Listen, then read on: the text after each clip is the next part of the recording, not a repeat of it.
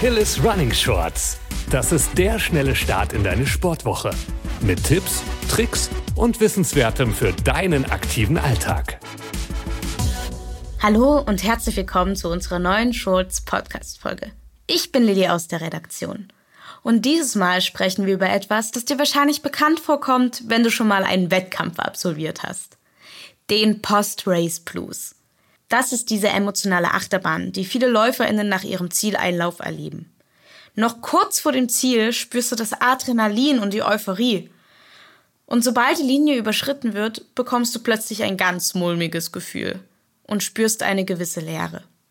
Aber woher kommt dieses Gefühl? Nun ja. Monatelang bereitest du dich auf einen Wettkampf vor.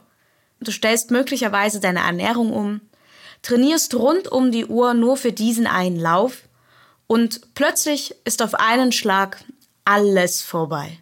Klar, du hast höchstwahrscheinlich dein Ziel erreicht, dich sogar selbst übertroffen.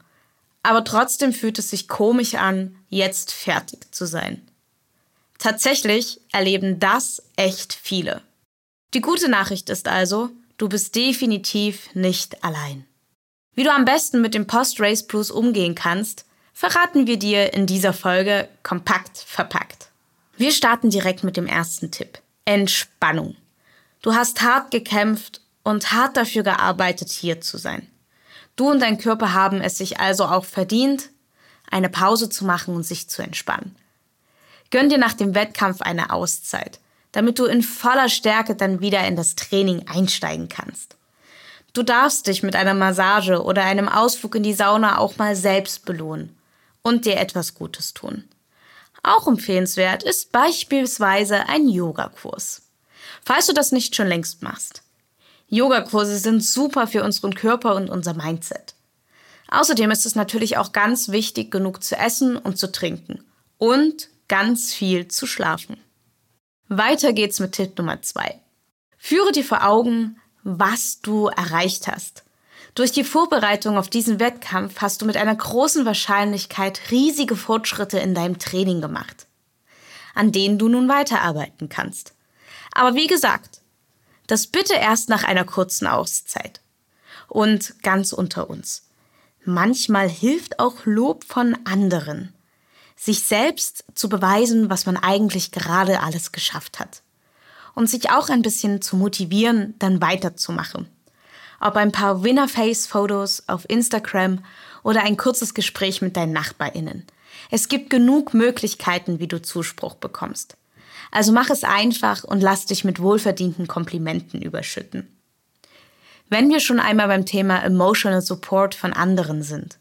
Ein weiterer Tipp ist es mal, mit deinen Laufbuddies über deine Probleme zu sprechen. Möglicherweise haben sie genau dasselbe durchgemacht oder machen es gerade jetzt noch durch. Ihr könnt euch also gegenseitig aufbauen und zusammen motivieren. Zu zweit, zu dritt oder einfach zu vielen ist es immer einfacher, sich einem Problem zu stellen. Nachdem du dich nun etwas regeneriert hast und mit den anderen ausgetauscht hast, kannst du langsam aber sicher wieder ins Training starten.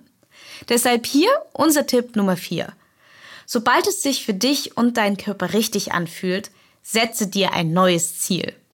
Schau dich doch mal um.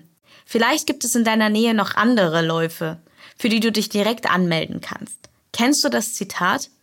Wo sich eine Türe schließt, öffnet sich eine andere? Das klingt zwar etwas kitschig, ist aber trotzdem etwas Wahres dran. Schau dich einfach mal im Internet nach verschiedenen Laufkalendern um. Vielleicht findest du da ein Laufevent, von dem du bisher noch gar nichts gehört hast. Du kannst ja auch ein bisschen aus deiner Komfortzone herauskommen und deine Suche auf weitere Standorte ausweiten. Apropos Neues probieren. Tipp Nummer 5 lautet, trau dich doch mal etwas komplett Neues. Du bist bisher nur auf asphaltierten Boden gelaufen. Wie wäre es dann ausnahmsweise mit Trailrunning? Für Trailrunning braucht es übrigens nicht zwangsläufig Berge. Es gibt also keine Ausreden. Wer weiß, vielleicht findest du ja da eine neue Leidenschaft. Wenn du nicht direkt so weit gehen willst, kann es auch schon helfen, dein Training etwas umzuplanen. Der Post-Race Blues entsteht häufig nämlich auch durch eine gewisse Monotonie im Trainingsplan. Erkunde beispielsweise ganz einfach mal neue Strecken oder überdenke deine Trainingsmethode. Tausch dich doch auch gerne mit anderen LäuferInnen aus. Vielleicht könnt ihr euch gegenseitig inspirieren. So. Und zu guter Letzt hier noch mein sechster und letzter Tipp. Suche dir eine Weile Ablenkung von deinem Plus und dem Laufen.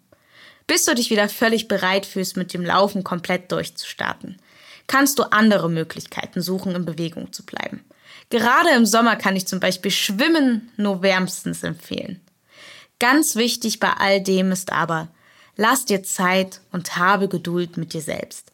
Der Post-Race Blues wird schon vergehen. Manche brauchen etwas länger, manche etwas kürzer und das ist vollkommen okay. Ich hoffe, du kannst mit Hilfe unserer Tipps den Post-Race Blues hinter dir lassen und schnell und beschwingt wieder im Lauftraining durchstarten. Wir wünschen dir noch eine tolle Woche. Bis zum nächsten Mal und keep on running.